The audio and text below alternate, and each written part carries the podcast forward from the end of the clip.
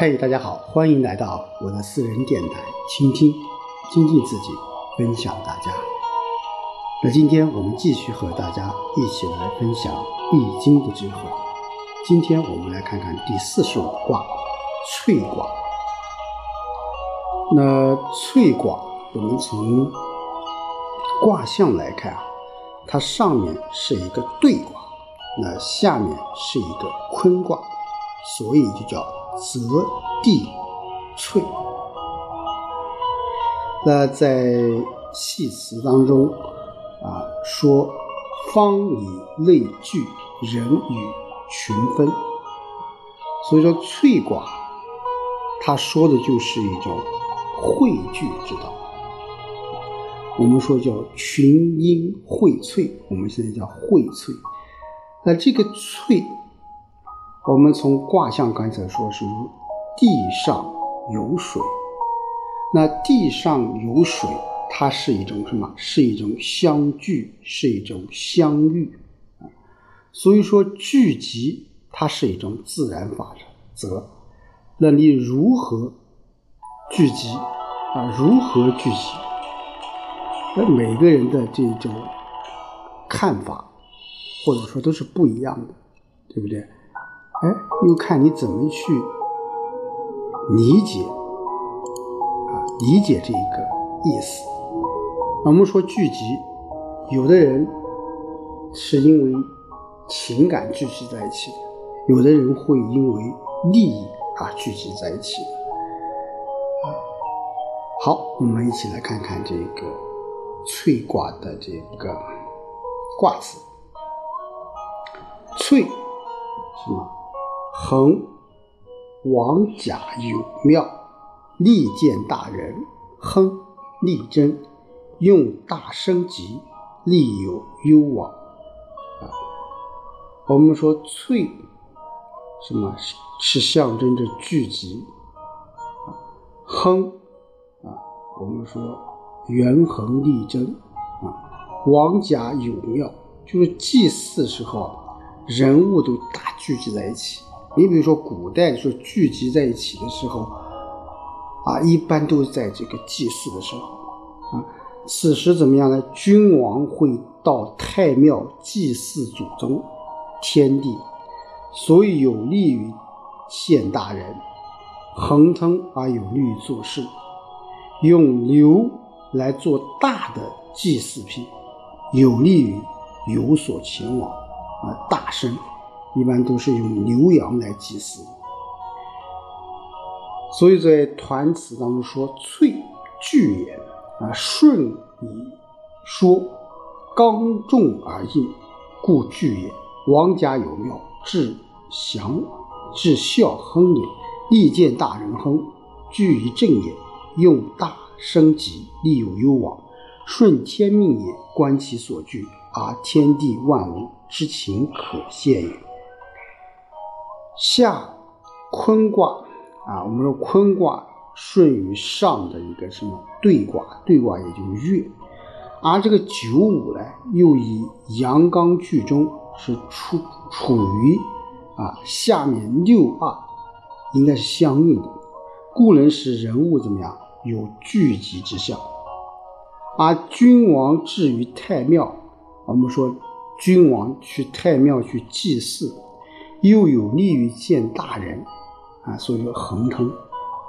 人们汇集在一起是什么？是因为九五，是因为有王啊来主持公道，去祭祀，这个时候就有利于前往。那从人事这个角度来说。就是因为处于下面这种民众，他能够顺应这个天道，那君子来观看万物聚集的道理，也就看到了什么天地万物的这种本质。本质。好，我们来看看它的爻辞：初六，有福不争，乃乱，乃萃，若毫。一卧为相，勿续往无咎。初六，我们说是一个阴爻，它是怎么样？是不当位的啊，它本来应该与九四来去汇聚，但是这个初六呢，他对九四这种诚信之心呢，他不能保持至终，以致怎么样，行动产生了失控啊，并且啊，与那些不相干的人来往聚，所以爻辞说初六怎么样？叫有福不终，乃乱乃脆。嗯，就是心有诚信之德，你却不能持之以终，于是就心生凌乱，于是就想与他人忘聚。若向自己所应之爻六四呼号，则能与之握手欢笑，所以不必忧虑，前往就没有灾祸了。那为什么无咎啊？因为。初六有九四，他们俩是什么？哎，是相应的啊，相应的。那初六这样做的根本原因就在于什么？他的思想比较混乱啊，说乃乱乃脆。如果初六能回心转意啊，如果与九四呼号的话，那怎么样？两者握手言欢，便呼号为笑乐。那这个时候当然是无咎的。六二，隐疾无咎，福乃利有月。啊，这个月啊是古代的这种春季或者是夏季，啊都称为这个月。啊，这个字比较难认啊。那六二隐疾无咎。啊，什么被牵引到聚集之道中，这是吉祥的，没有什么过错。心怀诚信，则有利于祭祀。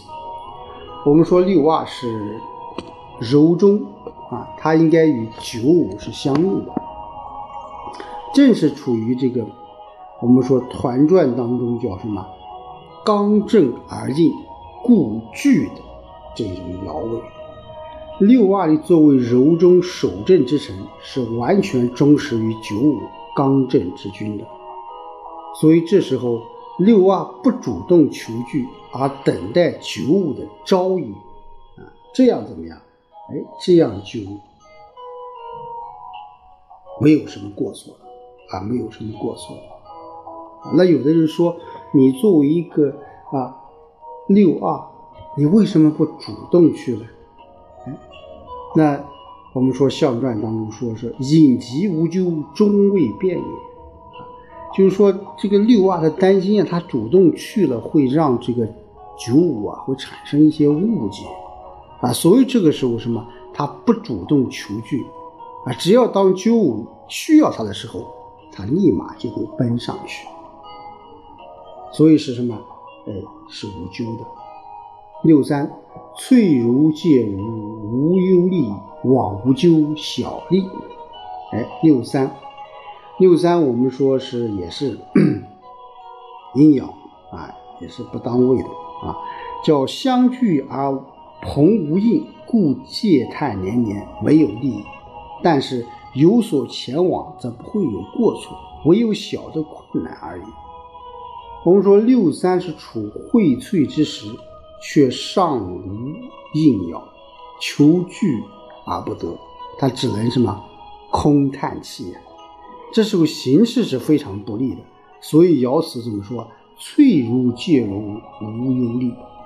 不过出路还是有的，因为六三与九四啊，他们俩是亲笔的啊。我们说什么叫六三与九四亲笔？就六三和九四他们这个中间。这是一个序卦啊，序卦什么意思？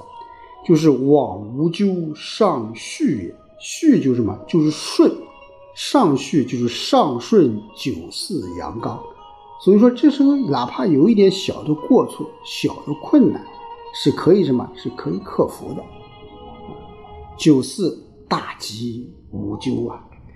九四是大为吉祥，无所处咎害。那象辞当中又说“大吉无咎，未不当也”，就是大为吉祥，却只是无所咎害。只是因为九四失位不当所致。我们说九四这个爻辞啊，跟这个象辞啊，看起来是有矛盾。你既然爻辞说九四是大吉无咎，那你象传当中为什么说位不当呢？那既然位不当，也又怎么会大吉无咎呢？那这是一个啊问题啊。我们说九四啊，它是一个啊阳刚实正的啊爻位也是不当的，而且九四又不具尊位，只是禁军之臣，他立就什么呀？哎，离这个九五比较近，却有初六之意。啊，刚才我们讲，就是说初六和九四，他们俩是相应，啊，相应的。所以说这个大吉，啊，什么叫大？大并不说是是是是啊，非常广阔的意思，而是什么？是周遍的意思。你做事无所不周，无所不正，达到至善至美的程度，是为大吉。所以说，这个大是周遍的意思，就是说你要有什么啊？有无所不周，要做的周整，这个什么是非常重要的。啊，对于九四爻来说，九四不当君位，则不应该居民。既居民，如果你能够顺应民，归于九五，并且鞠躬尽瘁，你始终服从九五的指挥，那这就是什么？就是大吉呀，啊大吉！好，九五叫翠有味无咎，匪福啊，原有真毁亡。我们说九五、九四，我们刚才讲是位的问题，因为位置不同，而九五在这里面是德的问题。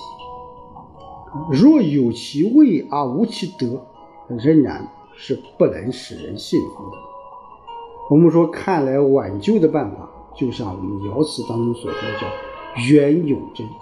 元是什么？元就是元首啊，君王的意思。那作为君王，你要反身修己啊，你要怎么样？你要持正，手持正固啊。你要什么？你要光披四海呀。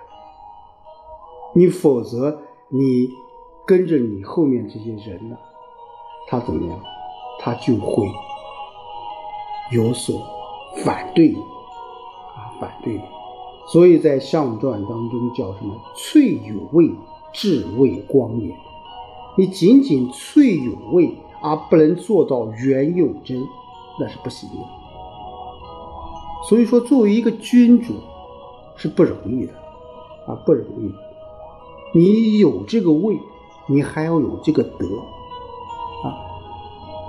就是要德不配位，那是不行的，啊，那是不行的，那会什么？那会遭到反对的。这在中国历史上，在世界历史上，都有很多很多鲜明的例子，对不对？好，上六，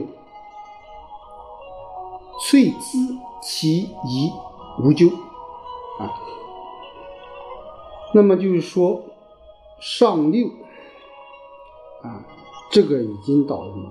到了这一爻的最上端，的钱财已经丧失了，涕遗就眼泪鼻涕，就带着资戒哀叹的声音，痛哭流涕，可以免于灾祸啊。那说明上六是对于翠卦这种不安的心情啊，啊不安的心情。上六是又哭又感到心不安，说明他认识不认识到了不能萃取，不能孤苦无助的啊这种危险，而应该什么知为惧祸，不敢自安，自然行事就会谨慎，不会被邪恶所害，就带到上六了。他已经认识到了什么情况下我们应该聚，什么情况下我们不聚。那聚起来我们怎么去做啊？或者说不聚，我们又应该去怎么去做？这个时候上六，他也应该有明白，所以说这个时候是什么？是无咎的，啊，是无咎的。好，回顾我们说翠卦，刚才我们说是一个相聚的意思。我们说在自然现象当中，我们说湖泽在地上，啊，就会汇建成涓涓的细流。湖泽与大海之所以能够相聚，是因为自己有容量，有容量。你要海纳百川，有容乃大，对不对？啊？那另外我们说，啊，为什么能够聚集水利万物而不争？老子曾经说过，对不对？水它在低处，啊，只有水往低处流，因为低处的吸引力大，因为低处方方便了它，所以说湖泽与大海的胸怀有多大，便有多大的这种凝聚力，啊，凝聚力。那同时，我觉得这一块同时也告诉我们，就叫聚，聚啊，凝聚人心，对于现在非常要。我们说，作为一个政党，作为一个单位，作为一个团体，作为一个企业，都是这样的。你要凝聚人心，你才能成事啊。所谓人心齐，泰山移呀。那作为你个人呢，汇聚自己一帮朋友啊，建立自己的团队，有自己的人脉网络。啊，这个都是什么？都是我觉得是翠卦给我们的启示啊，就是要聚啊，聚到什么程度？要凝聚人心。这个我觉得对于我们当下疫情，对于我们中国共产党执政啊，今年是建党一百周年，我们之所以能够取得这么大的成就，我觉得是我们党啊那种。